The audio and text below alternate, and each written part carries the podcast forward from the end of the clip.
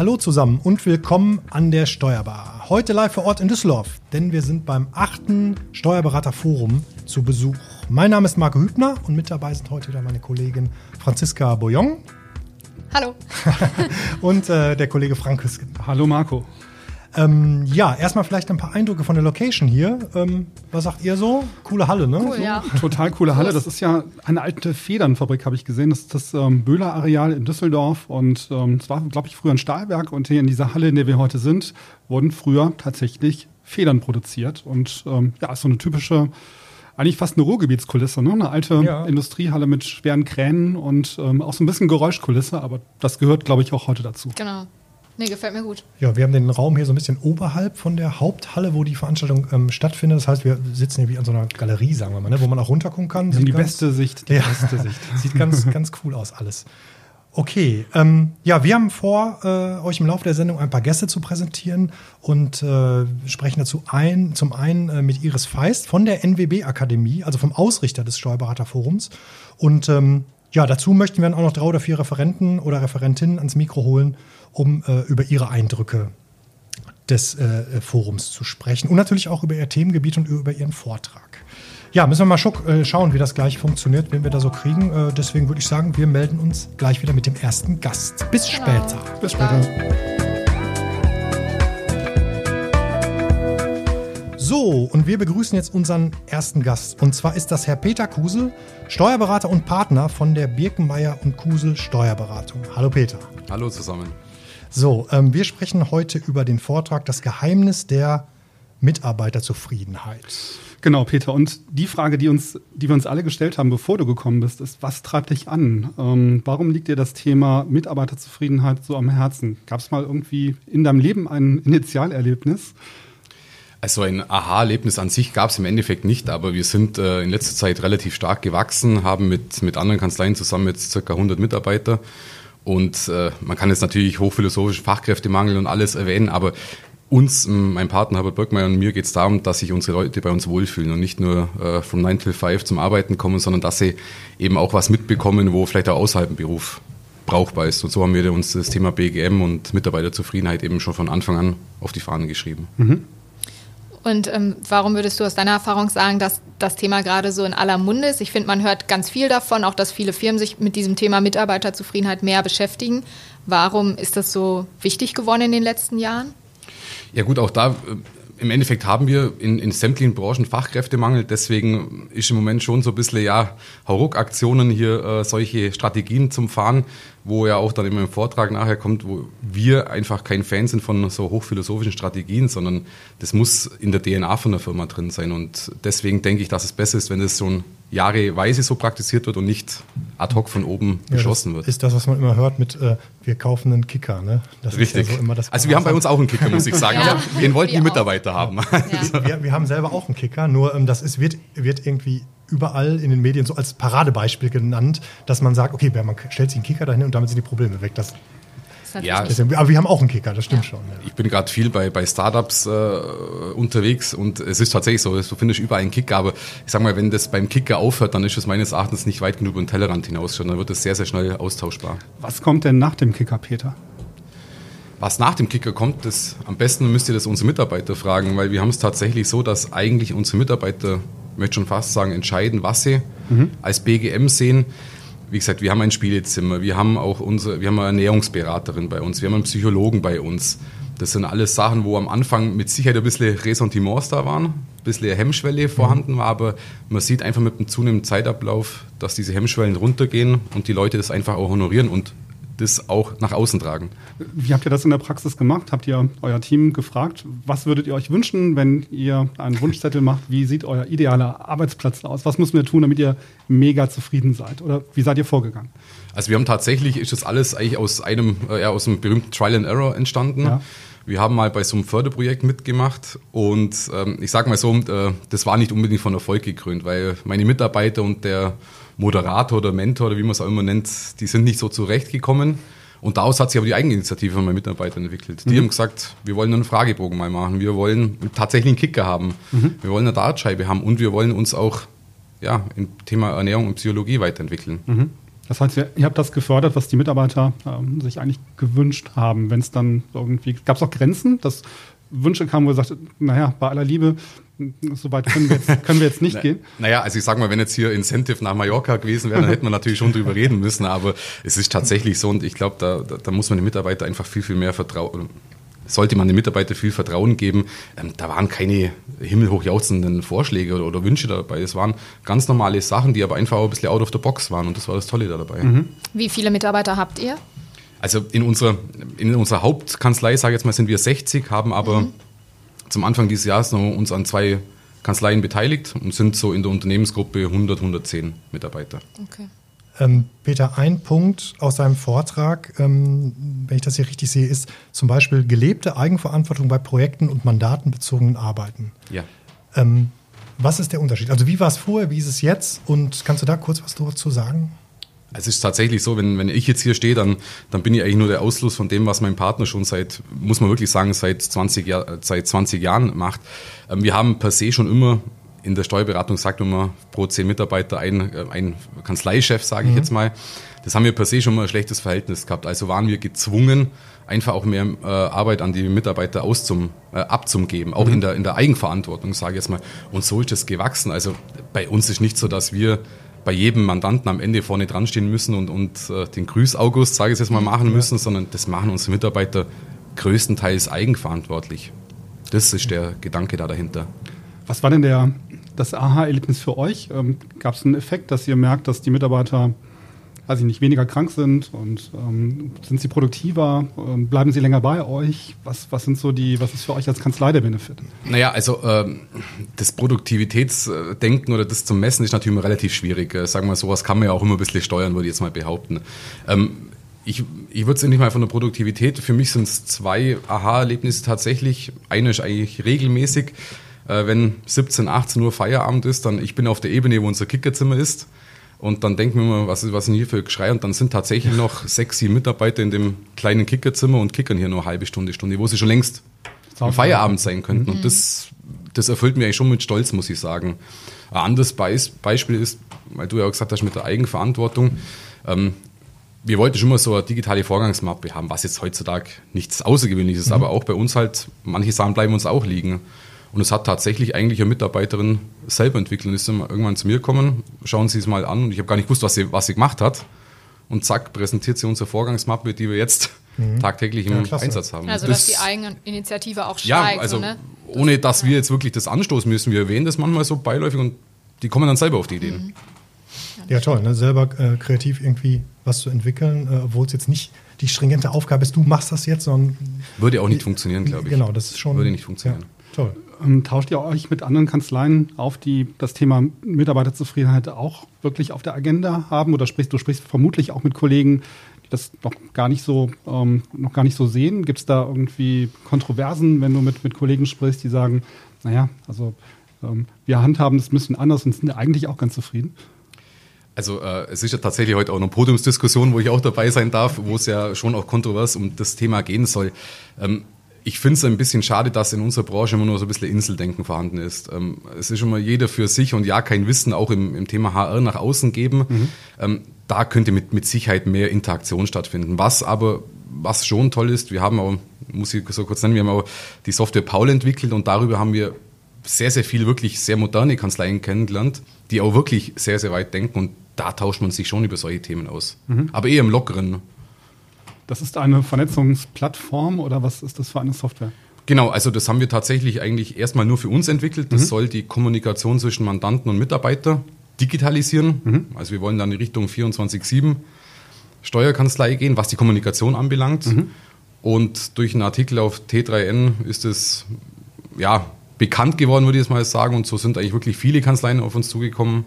Und jetzt entwickeln wir das gerade für, für die ganze Branche also zum Vertrieb. Das heißt, ihr vernetzt euch und seid Vorreiter jetzt in diesem Bereich. Das Vorreiter hört man öfter. Wir, wir denken halt vielleicht einfach in manchen Sachen ein bisschen, ja, auch wenn die Anglizismen immer, aber out of the box, mhm. äh, wo ich sage, wir denken einfach da in andere Richtung, wo wir sagen, wir müssen auch einfach mal was probieren. Wir ja. sind auch bei vielen schon gescheitert, das gehört auch dazu. Das müssen wir, weil tatsächlich ist Paul aus einer gescheiterten App raus entstanden, vor sieben, acht Jahren, die überhaupt nicht angenommen wurde und jetzt probieren wir es halt nochmal und Ja, so ist das manchmal, ne? Genau. Ja. Das richtige Scheitern gehört dazu halt, ja, super. Und was würdest du jetzt jemandem raten, ähm, der vielleicht auch diesen Schritt gehen will oder der für seine Steuerberaterkanzlei überlegt, okay, das hört sich gut an, ähm, habe ich mich noch nicht mit beschäftigt. Wie kann man denn anfangen? Was, was muss man vielleicht als ersten Schritt machen oder in welche Richtung muss man denken, um ähm, dahin zu kommen, wo ihr jetzt seid? Ich bin der Meinung, man muss einfach offen sein, viel sich für andere Sachen interessieren und ich darf es ja hier den Vortrag vorwegnehmen. Es, es gibt auch in so einer Zeitschrift stand mal ein tolles geflügeltes Wort drin, dass speziell die Finnen, die ja sehr modern und sehr äh, visionär sind, mhm. die setzen auch nicht immer große Strategie auf. Die fangen mit vielen kleinen Schritten an und so haben wir das im Bereich BGM auch gemacht und natürlich, es geht mit dem Großkonzern nicht, aber in unseren kleinen Betrieben, da kann man keine Strategie aufsetzen. Das kannst du finanziell ja. und personell nicht abbilden. Ja. Einfach mal, einfach mal machen. Anfang mhm. und schauen, was dabei rauskommt. Mhm. Musstet ihr euch als Führungskräfte verändern, indem wir bisher geführt habt? Und ging das bei allen gut? Ja, also im Moment sind wir ja nur in Anführungszeichen zwei Führungskräfte, haben aber schon den dritten, wo ich mir freue drüber, schon mit im Boot. Ähm, ich denke, man muss sich permanent ändern. Man sollte im Kern der gleiche bleiben, aber du musst offen sein. Und, und äh, ich, ich sage mal, heute noch das Geschäft wie vor 10, 20 Jahren führen, das geht heutzutage nicht mehr. Da ist mein Partner auch unglaublich stark. Der hat da immer obwohl er ein paar Jahre älter ist als ich, da immer einen offenen Blick und ein offenes Ohr für sowas und du musst sie permanent weiterentwickeln. Mhm. Ja, klasse. Okay, das Vortrag heißt das Geheimnis der Mitarbeiterzufriedenheit. Wann bist du dran? Um 16.30 Uhr? 16.30 Uhr. Genau, da ähm, kommen wir auf jeden Fall auch mal rein. Sehr interessant. Ja, dann würde ich sagen, haben wir. Super. Danke vielmals für die Zeit. Vielen Dank auch. Und äh, dann toi toi toi für den Vortrag. Dankeschön. Danke. Ja, Danke. Tschüss. Tschüss. Tschüss, Peter.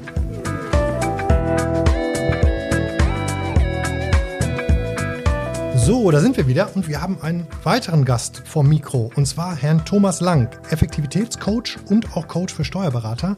Hat um äh, kurz nach zehn gesprochen und zwar ging es in dem Vortrag um New Work, Arbeiten in modernen Kanzleistrukturen und Kulturen. Hallo Tom. Hallo zusammen, schön, Hallo. dass ich da sein darf bei euch. Dankeschön. Hi. Genau, und wir sind äh, schon per Du, das haben wir eben schon geklärt, weil Tom ist nämlich ähm, unser Podcast-Kollege und hat seit ähm, einigen Monaten sehr erfolgreich den Meisterkanzlei-Podcast, den wir auch gerne nochmal ähm, in den Show Notes verlinken. Möchtest du zu Beginn vielleicht kurz was zu deinem Podcast sagen, Tom? Ähm, sehr, sehr gerne. Ähm, ja, wir waren oder sind selber überrascht, auch wie die Resonanz ist. Ähm, wir haben seit, seit Februar 2019 sind wir jetzt online sozusagen ähm, ich war auch selber auf der Suche nach, nach einem Podcast ähm, zu Kanzleiführung, speziell auch mal nicht immer die fachlichen Themen als Steuerberater, sondern wirklich der Steuerberater als Unternehmer. Und ich musste halt feststellen, ähm, ich habe nichts gefunden. Es gab nichts. Und du hast gesagt, mache ich selber. Erfolg ist tun ist mein Motto und ich habe dann gemerkt, ähm, auch auf vielen Veranstaltungen, dass mich auch oft äh, Kollegen gefragt haben, hey, wie magst du das? Speziell auch zum Thema iPad, OneNote mhm. oder auch diversen äh, Einstellungen, äh, auch Mindset-Themen, ähm, wo ich heute auch referiert habe drüber. Und dann dachte ich, ich habe eigentlich ähm, ähm, ja, viel zu bieten, wieso soll ich es denn einfach mal mit der Welt teilen? Und die Resonanz ist sensationell. Ich möchte mich auch an der Stelle bei meinen Hörern, Abonnenten bedanken. Jetzt haben wir über 8000 Downloads. Ähm, ist wahrscheinlich im Vergleich zu anderen Podcastern relativ wenig, aber mich macht es unglaublich glücklich und einfach eine Resonanz zu haben, ähm, auf dem richtigen Weg zu sein. Ist auf jeden Fall ein cooler Podcast, richtig gut und wir verlinken ihn gerne in den Das freut mich, Dankeschön. Genau. Äh, in deinem Vortrag ging es ja, wie wir gerade schon gehört haben, um das Thema New Work. Ähm, warum treibt dich das Thema an oder warum ist dir das Thema gerade so wichtig? Ähm, es ändert sich halt einfach, die, Arbeits äh, die Arbeitszeit hat sich schon verändert. Also, also sagen, hochlebe das Vorjahr und wir machen ähm, immer noch äh, so wie im letzten Jahr und die Arbeitspapiere vom Vorjahr übernehmen wir wieder. Ähm, das ändert sich halt einfach auch und die ganzen Kulturen in der Kanzlei, im Team ähm, ändern sich einfach. Generation Y, okay, Z, egal wo wir gerade mhm. sind, ja. es ändert sich einfach was und ich glaube, da kann sich ja keiner verschließen. Und wenn ich weiterhin als Unternehmer oder als Steuerberater unternehmerisch erfolgreich sein möchte und bleiben möchte, dann muss ich mich ja auch dieser Veränderung stellen. Und ich denke, ihr wisst alle, wir leben einfach in einem Zeitalter der Veränderung. Allein wenn ich sehe, es gab noch vor ein paar Jahrzehnten die Schallplatte und wie schnell das ging. Jetzt war das, der iPod mal kurze Zeit cool und heute reden wir nur noch über Streamingdienste. Und diese Veränderung ähm, trifft ja auch in der Steuerberatung und dieser Branche auch zu. Mhm. Du hast eben in deinem Vortrag gesagt, Tom, wenn man dich vor fünf Jahren gefragt hätte, was du beruflich machst, dann hättest du gesagt, ich bin Steuerberater. Gut aufgepasst, ja. Und heute bist du es eben nicht mehr, sondern ähm, sag mal, wie du deinen, deinen Job jetzt beschreibst. Ja. Also ich hätte vor fünf Jahren gesagt, äh, ich bin, was machst du beruflich? Hätte ich gesagt, ich bin Steuerberater. Stimmt ja auch. Und wenn man mich heute fragt, dann sage ich einfach, ich bin Unternehmer, mhm. der eine Steuerkanzlei führt. Und wann kam denn dieser Punkt, wo du gedacht hast, ich bin eigentlich nur Steuerberater, ich bin eigentlich Unternehmer. Gab es da ein Schlüsselerlebnis für dich?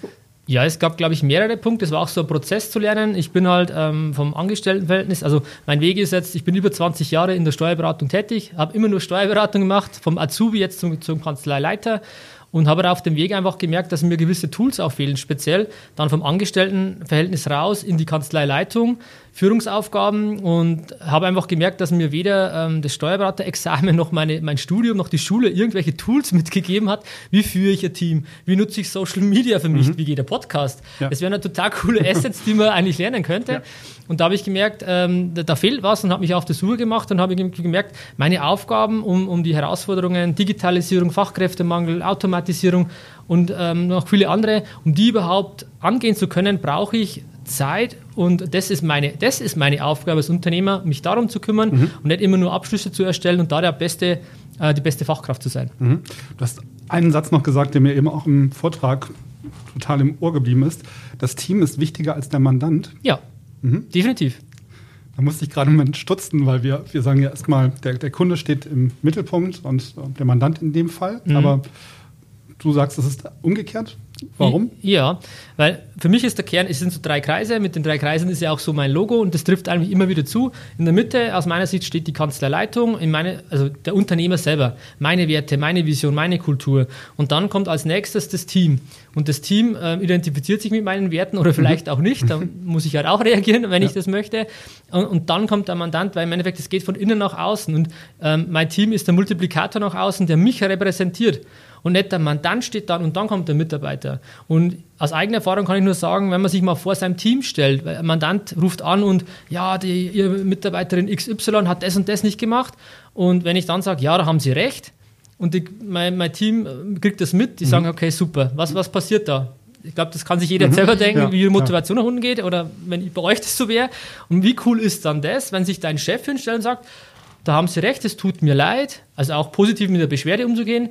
Äh, es tut mir leid, dass Sie sich jetzt so fühlen. Wir kümmern uns um Ihr Anliegen ähm, und ich werde der Sache nachgehen und, und, und. Aber einfach schützen, sich vor das Team zu stellen. Mhm. Und wenn, wenn das einfach wirklich zu Kultur wird, dann merkt man einfach, welche, welche Energie dann entsteht. Und wenn ich dann frage, hey, wir haben eine Krankheitsvertretung, ich bräuchte jemanden für Überstunden, was glaubt ihr, was dann passiert? Genau. Gehen viele Hände nach oben. ja. Darf ich, darf ich. Also sogar übertrieben ja. jetzt gesagt. Ja. Aber das ist einfach und deswegen sehe ich so, so wichtig an, dass für mich der erste Kunde das Team ist. Mhm.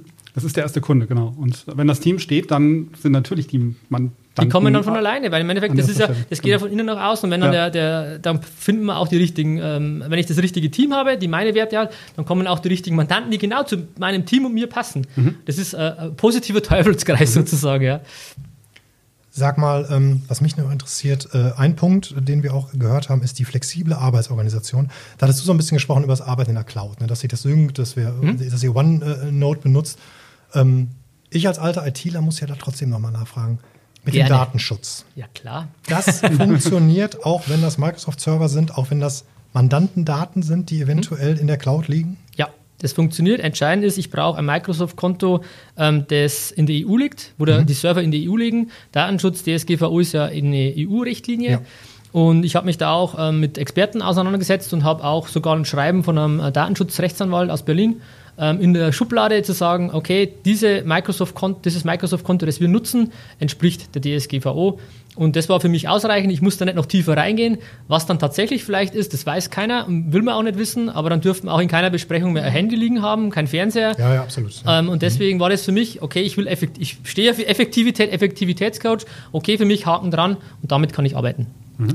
Du hast jetzt gerade gesagt, dass der äh, Mitarbeiter für dich im Zentrum steht und äh, sozusagen erster Kunde ist. Ähm, was würdest du sagen, will denn ein Mitarbeiter ähm, heutzutage? Was erwartet er von seinem Unternehmen? Ähm, ich habe die Erfahrung gemacht, einfach auch eine gewisse Flexibilität dem, dem, dem, Team zu geben und nicht zu sagen, du musst um acht da sein musst bis vier bleiben, sondern einfach ihnen, ihm die Möglichkeit zu geben, sich das flexibel einzuteilen. Und das, das ist örtlich, zeitlich, zu sagen, ihr könnt euch die Arbeitszeit frei einteilen, ob jetzt ähm, von zu Hause aus, ob von der Kanzlei aus. Das stelle ich allen frei. Entsprechendes Equipment gibt es da natürlich auch. Mich, für mich ist wichtig, und das ist auch die klare Ansage, ähm, ich möchte, dass die Mandantenbelange gut bedient werden, ähm, dass das abgeklärt ist, wenn ihr nicht da seid, dass man das weiß, dass es einfach auch ähm, transparent ist, dass man nicht, wenn der Mandant anruft und dann sagst du, hm, weiß ich gerade nicht, klingt jetzt nicht so toll, als zu sagen, ja, die hat jetzt gerade Homeoffice, die ist erst ab 12 wieder zu erreichen. Ja. Und das muss ich irgendwie als, als, als Unternehmer, als Arbeitgeber auch sehen, weil wenn, wie, wie blöd wäre es denn aus meiner Sicht? Es ist eine total tolle, tolle sonnige Woche und ab Donnerstag soll es regnen. Und äh, die haben zwei Kinder, oder ich, wir haben viele Kinder auch in der Kanzlei mit von äh, vom Team zu sagen, du musst so und so arbeiten, dann sage ich, okay, ähm, die kann jetzt ähm, ähm, die ersten drei Tage an den, äh, an den äh, Badesee gehen mit ihren Kindern und macht halt dann vielleicht gerade nichts. Und dann hat sie halt Donnerstag, Freitag ihre freie Zeiteinteilung, da arbeite ich halt dann ähm, 14 Stunden am Tag. Und das sind Sachen, wo ich sage, es klingt so logisch, aber es gibt halt leider mhm. Gottes wenige, die das dann auch so leben und machen. Und ich kann aus eigener Erfahrung sagen, dass ich, äh, seit wir das so vorleben auch, ähm, die Energie und der Geist, der, der Teamgeist unglaublich gestiegen ist. Also das merkt ihr wirklich, ne? Ja, es ist mhm. ähm, spürbar. Äh, auch das iPad und OneNote-Thema, ähm, ja. Wahnsinn, wie das, äh, ähm, die Leute treffen, setzen sich zusammen und sagen, hey, wie können wir das noch effizienter, cooler jetzt mit diesem iPad machen und, und, und. Das hätte ich früher nie gehabt, dass die proaktiv quasi mal ähm, äh, darauf zu sprechen kommen, wie können wir Prozesse optimieren. Da muss man immer anschieben und an und ähm, es sind, glaube ich, mehrere Bausteine, ähm, aber auch das Thema iPad, OneNote und diese ganze Kultur, ähm, die hat das geprägt und entscheidend ist, glaube ich, dass man es selber vorlebt und das merkt ihr, glaube ich, auch. Ich, ich brenne hier für dieses Thema und, ja. und das merkt, das spürt das Team, das spüren die Mandanten und wenn ich dann, ich muss authentisch bleiben und wenn ich das bin, dann ähm, ergibt sich alles von alleine. Ja, ja dann hat man es geschafft eigentlich. Ne? Also wenn man weiß, dass die Leute, nein, also ich, ich meine, mhm. wenn man weiß, dass die Leute wirklich äh, von sich aus anfangen, sich mit Prozessen zu beschäftigen, ohne den klaren Aufsatz zu bekommen, weil sie selber ähm, denken, okay, ich kann hier was verbessern oder kann was. Und auch Spaß da, an der Sache haben. Spa mit Spaß ja. das ja. verbessern. Es kostet keinen Widerstand. Also ja. ist, genau. jeder, wenn man also ein Tablet in der Hand hatte, ob jetzt iPad oder Surface, ist ja egal. Ich klicke halt, äh, mit dem Finger bin ich da, dann schiebe ich, wische ich und das ist meine Arbeit sozusagen. Also es ist kein Widerstand mehr da. Ich sitze abends auf der Couch und jetzt muss ich für die Kanzlei was machen. Ah, ich schreibe mir schnell noch eine Notiz, morgen rufe ich den Herrn XY an. Ich habe gerade einen Zeitungsartikel von ihm gesehen. Cool, dass er da drin ist, da rufe ich ihn morgen an. Mhm. Früher hätte ich vielleicht irgendein physisches Post-it genommen, an die Haustür geklebt, in der Hoffnung, dass ich es nächsten Tag früh nicht vergesse. Und heute mache ich halt irgendwie von der Couch aus, ist es quasi, ist es mein Leben. Ich bin auch der, der festen Überzeugung, Work-Life-Balance gibt es nicht. Das ist für mich, äh, also Schwachsinn ist vielleicht ein bisschen so krass, aber zu sagen, es gibt nur ein Leben und dein die Arbeit ist ein Teil von deinem Leben und dann zu schauen, ich suche immer nach der Balance. Ja, mach doch deine Arbeit, mach tu was, was du Spaß hast, was du Leidenschaft hast und integriere es in dein Leben und dann brauchst du dir immer ständig die Frage stellen, wo, wo finde ich die Balance? Ja, ganz witzig, wir nicken alle im Kopf. Ich glaube, wir, ja, wir haben, hier voll gezickert, ja. wir, haben, nee, wir, haben, wir haben teilweise halt, das ist alles recht ähnlich zu dem, wie wir das, glaube ich, alle auch handhaben. Nur, ähm, Perfekt, ja. man, man hat halt manchmal trotzdem ja auch, ist das nicht auch trotzdem deiner Meinung nach ein bisschen Typfrage? Dass Leute dann einfach sagen, ich möchte es nicht vermischen. Also es gibt Leute, die kommen damit gut klar, die sitzen mhm. abends in ihrem iPad auf der Couch und schreiben sich Notizen oder machen sich Erinnerungen, die dann morgens um neun im Büro hochpoppen. Aber Gibt es das bei euch auch und wie ja. geht ihr denn dann damit um? Es gibt logischerweise, klar, man hat halt auch einen gewissen Mitarbeiterstamm, ein Team, das schon da war und, und das ist ja eigentlich von heute auf morgen entstanden und es gibt halt gewisse Historien, die halt einfach entstanden sind und manche kommen damit besser klar, manche weniger. Ähm, das musste ich auch lernen, einfach zu erkennen, ich muss nicht jedem gefallen, muss nicht immer, ich muss ich bleiben. Und ich lebe das vor. Und die ähm, Personen, die das genauso für positiv empfinden, die sind dann auch da. Und manche haben das nicht so empfunden. Da passt halt dann jemand anders besser dazu. Es gibt, das haben wir jetzt gerade in der Diskussion auch gehabt, mhm. klare unterschiedliche Meinungen, wie, wie man eine Führung äh, machen kann, wie, wie äh, Führung definiert wird. Und ich bin eher dieser demokratische Typ und nicht dieser hierarchische von oben nach unten. Ich sage immer, wir sitzen alle in einem Boot, auf mhm. einer Ebene. Ähm, und wieso soll ich mich dann hinstellen? Ähm, es ist aus meiner Sicht auch nur eine Ego-Frage, irgendwo auch zu sagen, es ist immer schön, Tom, du bist gut, ja, und ich habe immer die letzte Entscheidung. Das ist eine Ego-Frage. Wenn du schaffst, dein Ego zurückzustellen und alle mit nach vorne zu nehmen, ähm, dann ergibt sich eine Energie, die ist ja sensationell. Super. Ja, ich glaube, okay. das ist ein super Schlusswort. Ne? Ja. ist doch cool. Vielen, vielen Dank, Tom. Du hast uns ähm, echt spannende Einblicke und vor allen Dingen, du bringst echt ganz viel positive Energie rüber und ich glaube, das hört man auch, das hat man eben auf der Bühne gesehen und ich glaube, das ist auch jetzt im Podcast nochmal sehr gut rübergekommen. Das freut mich vor allem, weil ich mich nicht verstellen muss, sondern ich bin so, wie ich bin ja. und das ist auch, was ich erkennen musste.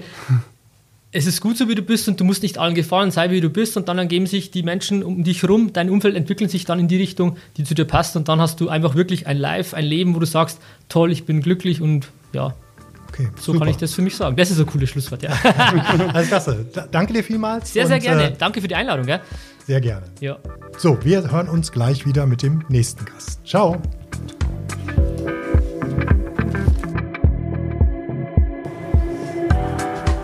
So, und jetzt haben wir zwischendurch einmal die Iris abgefangen von der NWB Akademie. Ähm, ja, Iris Feist ist die verantwortliche Projektleiterin für das Steuerberaterforum. Hallo Iris. Hallo zusammen, hallo.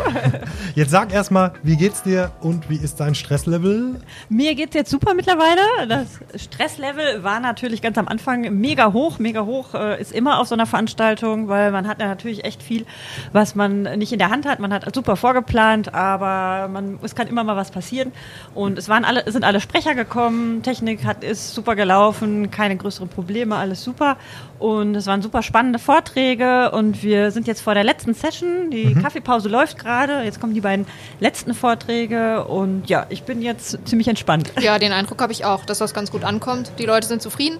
das ist doch schön. Genau, genau. Du ja. siehst entspannter aus als heute Morgen, das darf ich mal sagen. Da war es noch ein bisschen, war der Stresslevel, glaube ich, noch ein bisschen höher. Auf jeden Fall. Jetzt ja. freuen sich ja alle auf die Abendveranstaltung. Ja. Ähm, wenn man es jetzt hört, ist die ja schon gelaufen, aber vielleicht kannst du uns trotzdem kurz erzählen, was ist denn heute Abend äh, geplant? Das ist natürlich eigentlich eine Überraschung, ne? aber gut, wenn man es hört, ist es ja schon gelaufen. Ist schon gelaufen, genau. Noch in so eine, in Dings. Ähm, ja, wir sind äh, bei der Abendveranstaltung auch auf dem Areal hier. Wir gehen fußläufig rüber ins Kesselhaus und äh, die Teilnehmer werden mit einer Band abgeholt, direkt von hier. Ach, oh. Ähm, und dann folgen wir äh, in, ins Kesselhaus und dort wird dann, ähm, ja, dann gibt es ist eigentlich Networking. Es gibt natürlich was zu essen, was zu trinken und wir haben jetzt hier, weil es alles sehr rustikal ist, so ein bisschen das Thema Bier, ne? auch so mhm. für die Region. Mhm. Und es wird ein Bier-Casino geben mhm. und ein Bier-Tasting. Ah, cool. Ja. Ähm, weil du sagst rustikal, wie seid ihr auf die Location gekommen? Also wir suchen immer besondere Locations. Ja? Das ist ja auch so ein Konzept des Steuerberaterforums. Einmal, dass wir auch immer an unterschiedlichen Orten sind und dass wir eine interessante Location haben. Also dass wir nicht im normalen Veranstaltungshotel sind, sondern einfach eine besondere Location, eine Event-Location haben. Und dann suchen wir einfach, was gibt es Besonderes. Und dann muss es natürlich von der Größe auch erst, erst mhm. passen. Und hier so in der, ich sag mal, in NRW sind wir ganz gerne in Industrielocations, weil mhm. das irgendwo passt, weil, ja. weil wir halt das Thema Industriekultur natürlich hier auch sehr stark haben. Ja, wie viele Gäste sind da? Wir haben 300 Teilnehmer. Oh, cool. Genau, super. und sind mhm. ganz zufrieden mit der Zahl. Okay. Ja, ich glaube fast, dann entlassen wir dich wieder. Und, ja. äh, Beim Biertasting sind wir auf jeden Fall dabei. Uns. genau. Super, danke dir. Ne? Bis später. Danke. Bis später. Tschüss. Jo, wir melden uns gleich mit dem nächsten Gast. Ciao.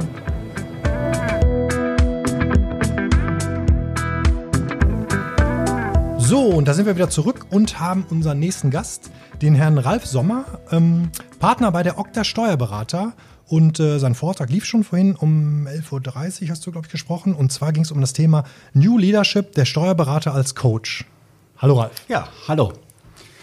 Ralf, warum liegt dir dieses Thema am Herzen? Was treibt dich an? Gab es irgendwie in deinem Leben mal ein Initialerlebnis, wo du gesagt hast, da muss ich mal tiefer einsteigen? Ja, absolut. Da gibt es eine, eine, eine, ganz schöne Geschichte dazu. Ähm, meine, meine Vision ist es, dieses negative Vorzeichen, was wir in der Steuerberatung haben, umzukehren in ein positives Vorzeichen. Also ihr kennt das ja alles, ihr, ihr Steuerberater. Ähm, ihr, ihr fragt eure, eure Kunden oder Mandanten, wie sie auch immer benennt, hier ganz viele Fragen. Die haben die Unterlagen eingereicht. Dann gibt es noch eine Steuernachzahlung und auch natürlich noch eine Rechnung von uns als Steuerberater. Also alles durchweg negativ behaftet. Ja. Und da, dafür bin ich angetreten. Bis auf die Rückzahlung, die dann vielleicht noch kommt. Das kann ich als Steuerberater auch ja. manchmal ein bisschen steuern. Genau. Und dafür bin ich angetreten. Dadurch möchten wir das erreichen, dass wir alle Menschen, mit denen wir zusammenarbeiten, seien das unsere Mitarbeiter, unsere Kunden, unsere Dienstleister, sonstige Geschäftspartner, zu Fans der Kanzlei machen. Mhm. Und deswegen lag mir auch dieses Thema heute, dieses New Leadership Work, der Mitarbeiter im Mittelpunkt, den zum Fan zu machen. Mhm. Wie machst du denn deine Mitarbeiter zu Fans? Ich hätte fast gesagt, dadurch, dass ich sie glücklich mache. Nein, das, das, das stimmt nicht ganz. Ähm, wir haben es vorhin im Vortrag ja auch schon einmal ähm, dargestellt. Dieses Ich sage, du mache mhm. funktioniert heute sowieso nicht mehr. Also da brauche ich gar nicht jetzt die Generation Y oder Z ähm, an, anführen. Das ist das, was ich selber nicht möchte, so wie ich selber vielleicht jahrelang geführt worden bin, aber was ich gar nicht möchte. Mhm. Ich brauche aber Mitarbeiter, die mich unterstützen, meine Vision, meine Ziele zu erreichen. Und das mhm. bekomme ich nur dann hin, wenn ich, wir haben es, der Dino Eberle hat es im Talk genannt, wenn ich Hebamme bin. Das heißt, wenn ich in die Führung reingehe und das Beste aus meinen Mitarbeitern raushole, sie mhm. also befähige. Mhm. Wie, wie schafft man das? Äh, was macht einen guten Führungscoach aus? Dass er zunächst erstmal bei sich selber anfängt. Sich selber kennenlernt, weiß, wie er selber tickt, wo hat er seine, seine Schwächen, vielleicht gibt es Schwächen. Ich bin eigentlich derjenige, der sagt, Schwächen brauche ich gar nicht ausmerzen, ähm, es sei denn, sie sind so groß, dass ich sie praktisch vor den Stärken sehe. Aber das heißt, wo sind meine Stärken? Was kann ich besonders gut? Was kann ich vielleicht nicht so gut? Da suche ich mir vielleicht Leute für oder äh, delegiere oder übertrage das auf einen Partner, wie auch immer. Mhm. Ähm, dadurch, dass ich weiß, wie ich bin, und vor allem, dass ich auch die notwendige Zielklarheit habe. Wo will ich denn überhaupt hin? Was mhm. ist mein Warum? Wofür stehe ich morgens auf? Und das gibt natürlich nicht nur mir Orientierung, sondern dann bin ich viel stärker, viel authentischer in meiner Führung, weil ich weiß, wo ich hin will und das überträgt sich natürlich auf die Mitarbeiter. Gibt es einen ganz konkreten Punkt, an dem du beschreiben kannst, wie du deine Führung verändert hast, wo du, als du dich selber Du hast gerade gesagt, du musstest dich erstmal selber kennenlernen mhm. und auch erfahren, wie du selber führst und wie du tickst. Ähm, gab es so etwas, was du ganz bewusst geändert hast und hast gesagt, wenn ich das jetzt ändere, dann, dann dreht sich was oder du hast auch die Erfahrung gemacht. Vielleicht ja. es gab so, so einen Punkt, der wirklich einschneidend war. Ja, das war es, dieses Fragen. Mhm. Also ich habe mich, wie ich es auch im Vortrag vorhin dargestellt habe, ich habe mich unbewusst damals, heute ist mir das klar, einfach gebauchpinselt gefühlt, dass ich derjenige war, der diese ganzen Fragen beantworten konnte. Mhm. Das war cool. Ich, ich, ich wurde gebraucht. Ich konnte dieses ganze Wissen als Steuerberater dann entsprechend kundtun. Und dann war der Moment, wo ich geswitcht bin und gesagt habe, ey, jetzt fragst du. Mhm. Und wer fragt, der führt. Mhm. Und das war dieser, dieser einschlagende Erfolg. Das ist, im Kern ist es gar nicht das Doing, sondern das Mindset, was sich entsprechend verändert hat. Hast du das vorher mit deinen Mitarbeitern kommuniziert oder hast ja. du plötzlich deine Führung verändert und die haben gesagt, was ist denn jetzt mit dem Reif los? Ja, also ich habe es ich hab's bewusst ähm, kommuniziert im mhm. Vorhinein. Transparenz ist mir persönlich sehr, sehr, sehr wichtig. Ähm, ich wäre sonst auch Gefahr gelaufen, nach dem Motto, ach, der war jetzt, der Alte war jetzt wieder auf dem Seminar und ach, das vergeht in zwei, drei Tagen. Ich bin, bin nämlich jemand, der, der sehr euphorisch ist, neue Dinge gerne ausprobiert, die dann vielleicht manchmal nicht so zu Ende bringt. Dafür mhm. habe ich aber heute Menschen um mich, die, die mich dabei unterstützen, mhm. Dinge dann trotzdem zu Ende zu bringen. Und deswegen habe ich sofort diese Transparenz geübt. Und trotzdem war es schwierig und trotzdem bin ich zwischendurch immer wieder gescheitert. Mhm. Also das, nee, Entschuldigung. Das macht ja bestimmt auch nicht jeder Mitarbeiter so mit, oder? Also natürlich gibt es die, die sich dann anstecken lassen und sagen, mhm. boah, jetzt er geht voran und das finde ich interessant und da möchte ich mitschalten. Und es gibt bestimmt aber auch die, die ähm, sagen, für mich ist das nichts. Genau, also das, das Gros unserer Mitarbeiter sind ja, wenn man diese Farbtypen nimmt, eher blaue Mitarbeiter, die prozedural die Sachen punktuell abarbeiten, sind Schmerzvermeider, mhm. suchen den Fehler. Die brauchen wir auch operativ. Mhm. Also wir haben ganz, ganz viele blaue, blaue Typen, weil die, die, die, die Bilanz muss passen. Da darf es keine Bilanz um Ungleichheit geben, wobei das unter Datev oder unter der Software heute nicht mehr geht. Aber diese blauen Typen im operativen Leistungsprozess brauchen wir die. Und das war ja genau die Herausforderung. Diese blauen Typen mhm. rüber zu switchen, jetzt auf einmal selber die Entscheidungen zu treffen und Dinge zu machen. Mhm. Das war eine, eine Riesenherausforderung. Und wir haben auch auf dem Weg dahin Mitarbeiter verloren. Mhm. Ja. Und ich kann mich erinnern, das war vor müsste jetzt ein Jahr ungefähr her sein. Da haben zwei Mitarbeiterinnen gekündigt. So richtig dunkelblaue, total zuverlässig. Ähm, da, da, brauchst du eigentlich gar nichts kontrollieren. Mhm. Das, was die allerdings nicht konnten, mit den Kunden kommunizieren, weil die hat ja keiner verstanden. Die haben ja nur Fachchinesisch gesprochen. Und als die so, ein, so, so ihren Abschied gegeben haben, sind die mir heulend in den Arm gefallen. Ich habe gesagt, ey, was, was habt ihr? Was ist denn das Problem? Mhm. Ja, und bist du denn gar nicht drauf? Ja, ich finde es persönlich finde ich das schade, dass sie hier bei uns gekündigt hat. Aber das ist für mich so, ich sitze im ICE und möchte mit dem ICE zum Beispiel nach Berlin fahren. Und die beiden haben gemerkt, ey, so wie der Ralf nach Berlin fahren will, da wollen wir gar nicht hin. Wir sitzen aber im gleichen Abteil. Wir wollen vielleicht nach Köln fahren. Mhm. Dadurch sind das nichts bessere oder schlechtere Menschen. Die haben einfach nur ein anderes Ziel und ein anderes Verständnis. Mhm. Und das hat uns vom Mindset sehr stark geholfen, auch mit solchen schwierigen Situationen umzugehen. Weil mhm. menschlich tut einem das natürlich leid. Ja. Was heißt äh, blauer Mitarbeiter? Ja, genau. Was heißt blauer Mitarbeiter? Es gibt ähm, vier Farbtypen: äh, rote, gelbe, grüne, blaue Mitarbeiter. Und der blaue, das ist der klassische Buchhalter. Ähm, der hat einen sehr starken inneren Bezugsrahmen, ist sehr prozedural, ist eher ein Schmerzvermeider, bringt die Sachen dafür äh, sehr gerne zu Ende. Okay. Mhm. Ähm, das heißt, äh, wenn ich das vorhin richtig verstanden habe, du hast dich am Anfang eher gesehen oder du warst am Anfang die klassische Führungsfigur, der ähm, als Experte aufgetreten ist. Der quasi der war, der auch selber bei jeder Frage die Antwort quasi selber geben konnte. Fachlich, genau. Fachlicher ja, Experte und musste sich dann genau musste genau. sich dann dahin gehen, quasi vom Mindset her ändern, dass du gesagt hast, ich weiß jetzt zwar eigentlich, wie es geht, aber ich möchte jetzt trotzdem, dass der Mitarbeiter das selber entscheidet, wie genau. er es am besten macht. Genau, also das Wie und das Was auch. Genau, dass er mir die, wir sind jetzt ja rein in der Fachlichkeit unterwegs. Natürlich kannte ich die Antworten, wie das ging, oder hätte mir die Antworten fachlich recherchieren können.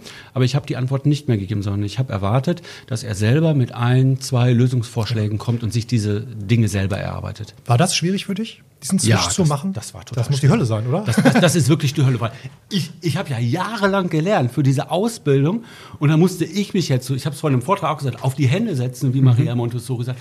Und du, du hast die Antwort im Kopf, aber du, du darfst es nicht. Schafs mit, Schafs mit den Hufen, aber Ja, und denkst jetzt, aber ey, nun, aber das ist genau dieses Rausholen, was, was wir gesagt haben. Das fand ich auch gerade in der Podiumsdiskussion äh, super interessant, äh, wo es darum ging, ähm, also dieser Unterschied auch zwischen ähm, Führung und Coach, was auch ganz gut im Anschluss an deinen Vortrag Mhm. passte, nämlich, dass es da schon einen Unterschied gibt, ob man eben führt und sagt, ähm, ihr kommt jetzt alle mit, oder ob man Coach ist und Impulsgeber ist und ähm, motiviert vorangeht und sagt, okay, diese Richtung äh, schwebt mir visionär vor Mhm. und die anderen sozusagen dann aus Eigeninitiative mitkommen, weil sie sich selbst motiviert fühlen, also intrinsisch motiviert sind, diesen Weg mitzugehen. Ja, ich würde noch etwas weiter, weiter ausholen wollen. Ich würde mal sagen, ich kann nicht nicht führen. Egal was ich tue, bin ich patriarchisch unterwegs oder ich ziehe mich einfach zurück und mache nichts. Dadurch führe ich auch. Das heißt, ich kann eigentlich nicht nicht führen. Dessen muss ich mir aber erstmal bewusst werden. Wenn ich dieses Bewusstsein habe mit allem, was ich tue, positiv wie negativ oder gar nichts tun, führe ich, gelingt mir dann dieser Switch zum Coach. Und letztlich schwingt bei allem New Work mit. Ne? Das ist immer das, das Oberthema, ist irgendwie immer New Work, mit dem wir uns hier Was, beschäftigen. was, was wollen unsere Mitarbeiter denn heute? Die, die wollen doch nicht einfach nur machen, sondern die jungen Menschen wollen mitgestalten, die wollen was erschaffen, die wollen sich selbst verwirklichen. Und die wollen auch nicht Work-Life-Balance, sondern die neuen Generationen, die heute auf den Arbeitsmarkt kommen oder kurz davor sind, Generation Z, da geht es nicht um Work-Life-Balance, sondern es ist ein Leben, was wir haben. Das Und haben- die das haben wir Das heute schon mal gerade von schon Tom gehört. gehört, ja, Ja, genau, ja, gut, von Tom, das ja, wundert mich jetzt ja. nicht, genau. Genau. Der, der sieht, sieht es ja genauso. Es, und ich sehe das genauso. Es ist ein Leben, was ich habe. Und natürlich geht eine, Zeit, eine, eine, eine gewisse Zeit drauf für den Job, für die Familie, aber trotzdem ist es doch ein Leben. Und es kann kein kann so sein. 9 to 5 sein. Das will keiner heute. Ich will das für mich auch nicht. Es gibt Mitarbeiter, die wollen das, glaube ich, schon, aber viele auch nicht. Ne? Also es gibt, glaube ich, beide, beide Seiten. Wenn du, ähm, es gibt ja auch die, die sagen, na ja, ich möchte aber schon mal irgendwann wissen, wann Feierabend ist und möchte dann alles zuklappen. Ich möchte nach Hause gehen und dann möchte ich gerne ich sein. Die gibt es auch. Ne? Das möchte ich ja auch. Ja. Also ich möchte für mich selber auch wissen, so wann, wann kannst du jetzt, sag ich mal, den Laptop zuklappen oder, oder wann ist Schluss. Aber das, was ich meine, ist, vielleicht entscheide ich selber, wann Schluss ist, wo ich arbeite, wann ich etwas mache. ja, Das meine ich damit. ja. Ja, das ist ein klassisches Beispiel. ist wirklich, das passiert mir so unheimlich oft, dass ich abends mit dem iPad auf der Couch sitze und mir irgendwas einfällt und dann mache ich mal einen Reminder für den nächsten Tag 9 Klar. Uhr, dann poppt das halt morgens im Büro auf und dann kann ich es da direkt klären, Ja, sozusagen. und, Aber und ist das schlimm? dass Nein, du das ist absolut Sondern nicht schlimm, nee. Dann, dann hast du es aus dem Kopf raus. Das ist ja auch Ja, ja, positiv. genau. Also in der Vergangenheit ist es immer, oh, wenn ich dann abends oder am Wochenende arbeiten muss, das, das will ja gar keiner. Ja. Nee, das, die- dieses, diese neue Freiheit, selber zu mit entscheiden. den neuen Tools halt auch, Mit- ne, mit dass den du es halt Tools. machen kannst. Genau. Einfach dir einen Das Reminder setzen. Ja, Ja. klasse. Ralf, vielen Dank. Jo, also wir sind toller wirklich, genau, Einblick nochmal. Finde ich auch. Also das war nochmal ein guter, guter Anschluss zum, zum Vortrag und ähm, ja, war, das war super für uns. Ich hoffe, ihr konntet alle was mitnehmen. Auf jeden Fall. Ja. Super. Danke. dir vielmals. Und äh, wir hören uns dann später mit dem nächsten Gast. Genau. Macht's gut. Ciao. Tschüss. Ciao.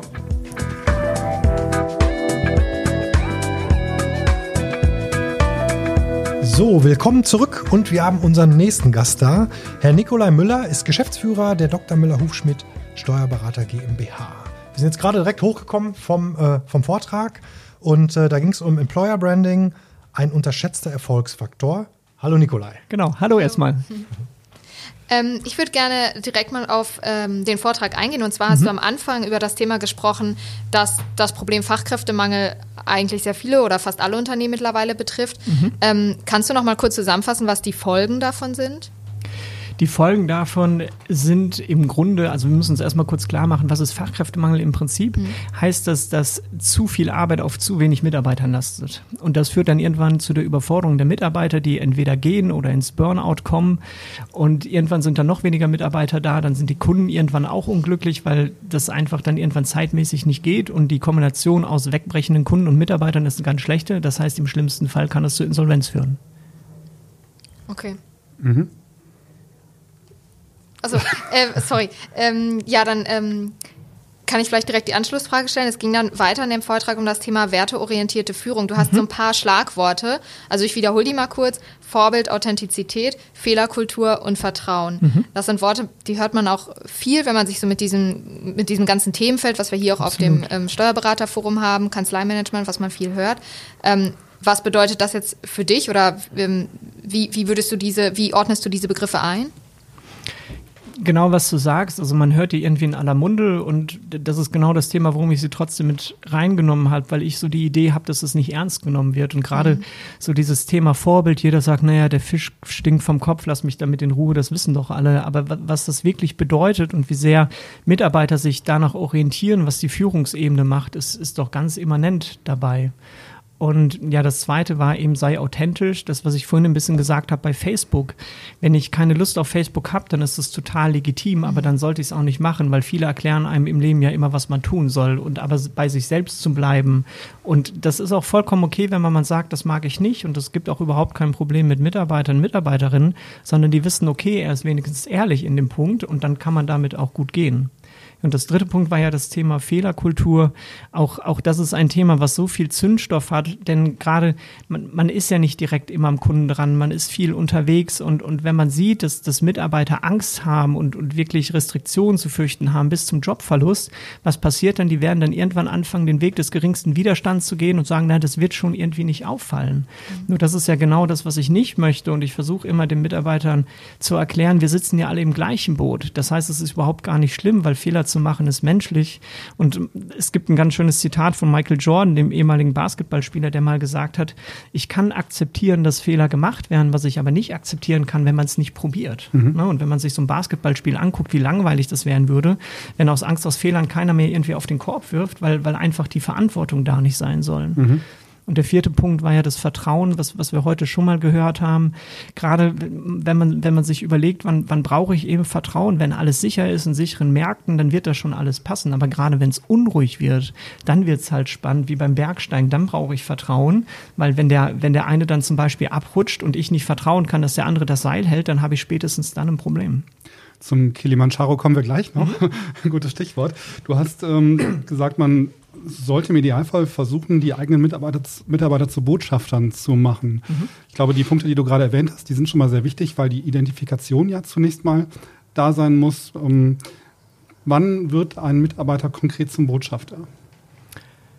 Ein Mitarbeiter wird konkret zum Botschafter, wenn er sich sehr stark mit dem Unternehmen identifiziert. Was dabei aber auch ganz wichtig ist und, und was ich auch im, im Vortrag gesagt habe, ich finde es überhaupt nicht schlimm, wenn ein Mitarbeiter auch erzählt, was vielleicht nicht so gut ist. Das ist einfach nur ehrlich. Ne? Weil ich vergleiche das immer ganz gerne im Privatbereich. Da hat man im Guten wie im Schlechten alle Mittel zur Verfügung und da knallt es oft genug. Und wenn ich dann in ein Unternehmen komme, dann habe ich gefühlte 500 Restriktionen mehr und jeder erzählt so, das soll die Vorstellung von dem besten Disney-Film schlagen. Und das ist einfach unrealistisch.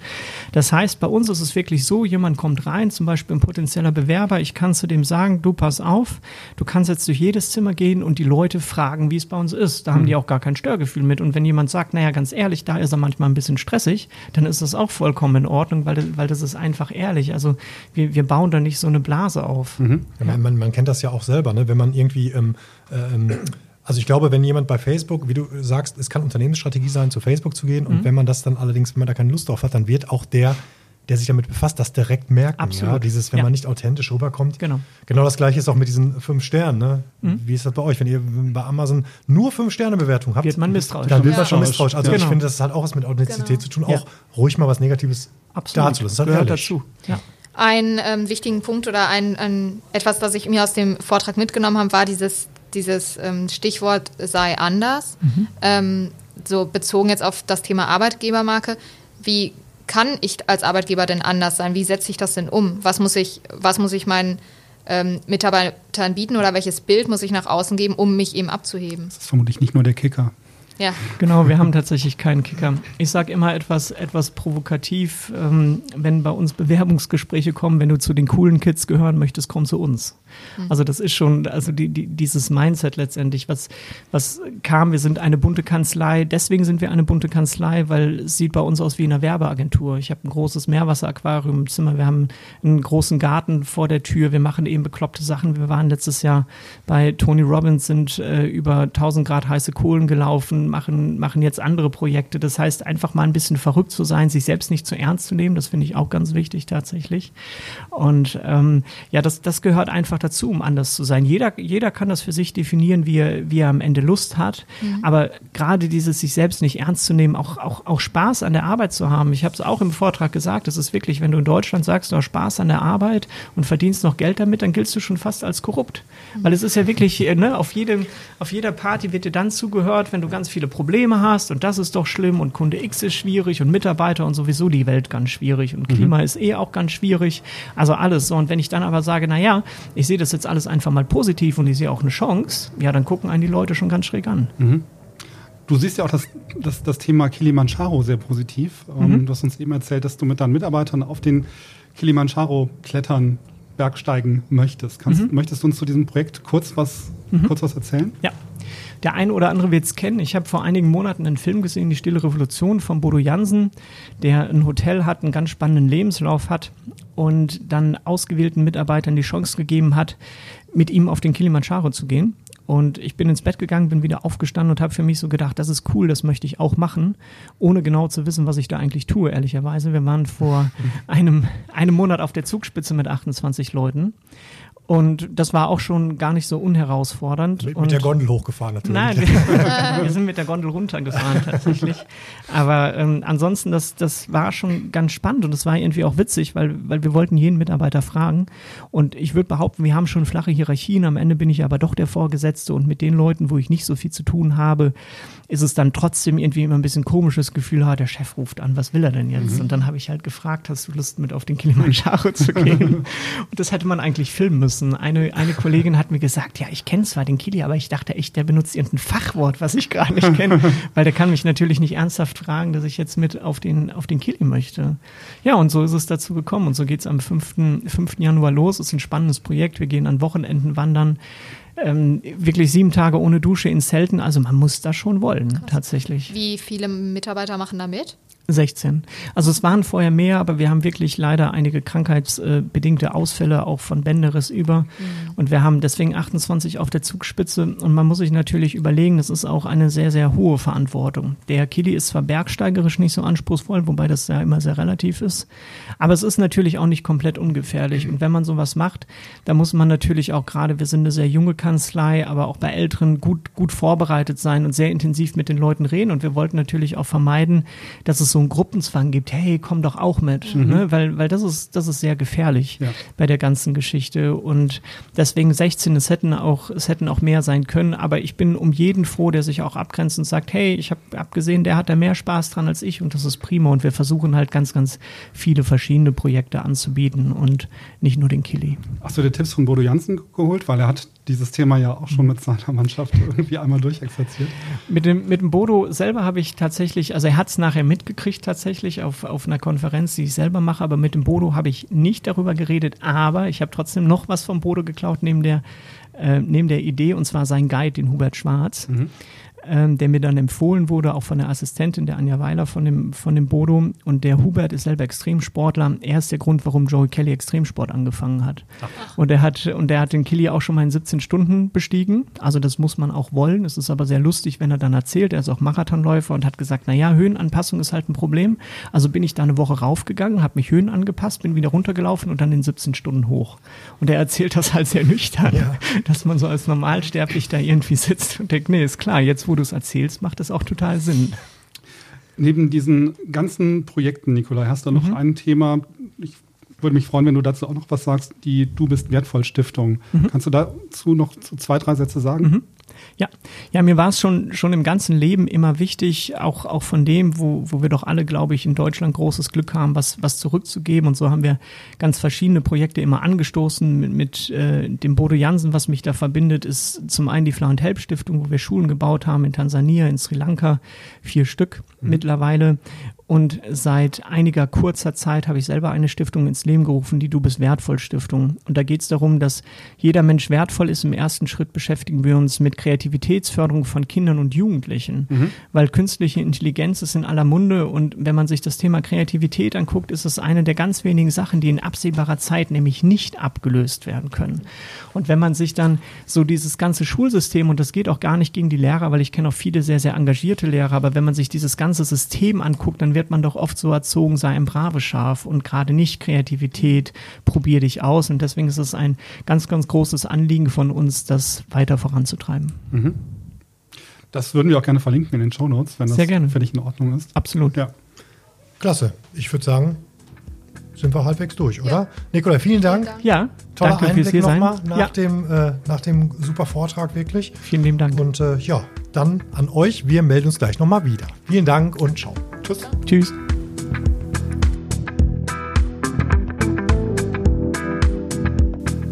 So, da sind wir wieder. Das war unser vierter und letzter Gast. Sag mal was. Alles äh, sehr spannende Leute, oder? Ja, ähm, total spannend. Sorry. Franzi war gerade abgelehnt. Ja, Was ja ist passiert? irgendwie auf, aus dem Fenster geguckt. Okay. Ähm, nee, total interessant. Also ähm, dieses große Thema, also wir hatten ja verschiedene Themenfelder, die wir mit den äh, vier Gästen besprochen haben. Dieses große Thema Kanzleimenschen 4.0 haben wir jetzt äh, unter verschiedenen Aspekten betrachtet und ich fand es spannend, dass alle in eine Richtung gehen. Natürlich war das sowieso jetzt eben das Thema, aber dieser New Work-Gedanke, unabhängig davon, womit sich die Kanzlei gerade beschäftigt, kam äh, in jedem Thema durch. Ja, also New Work, alles Richtung New Work, aber eben auch alle mit Motivation. Ne? Alle Ja. sind begeistert und bringen es auch irgendwie rüber hier. Das waren wirklich vier tolle Leute. Ja, wenn man sagen. sehen Also, könnte, wäre es auch gut, wie könnte, sie äh, super, gestikuliert haben und Ja, hier mitgegangen alle sind. Brennvier-Thema sind empathisch, sind begeistert, sind äh, mit vollem Herzen dabei. Äh, Beginnend mit Tom, den wir ja eben hatten, der auch eine eigene Podcast-Reihe hat, ähm, der wirklich äh, unglaublich viel Energie ausgestrahlt hat. Das ist immer noch ein Stück weit hängen geblieben. Vielen Dank, Tom, nochmal an dieser Stelle, wenn du das hörst. Ähm, Ralf, der ähm, uns äh, zum Thema Hierarchie und Generation Y eine ganze Menge erzählt hat, ähm, war mir jetzt bisher auch nicht, ähm, nicht ganz so klar und da hat er nochmal für Klarheit gesorgt. Ähm, Nikolai, der ja wirklich Hans Dampf in allen Gassen ist, von der Stiftung ähm, äh, bis hin zum Kilimanjaro und er spielt ja auch noch in der Band, hat er uns eben erzählt. Ich, Ja. Und kam gerade aus Davos, ich weiß gar nicht, was er irgendwie, Was er noch wann er mal Freizeit hat. Ähm, ja, und Peter, der mh, gerade die Herausforderung hat in seiner Kanzlei, dass er sehr stark wächst und dass er trotzdem ähm, die Mitarbeiter mit Motivation mitnehmen möchte. Und da hat er, glaube ich, ganz gute Konzepte gefunden und hat es auch mit viel Energie und ähm, viel Empathie rübergebracht. War also toll. Also ich fand es wirklich sehr bereichernd heute. Genau, wir hoffen, das hat euch auch so gut gefallen da draußen.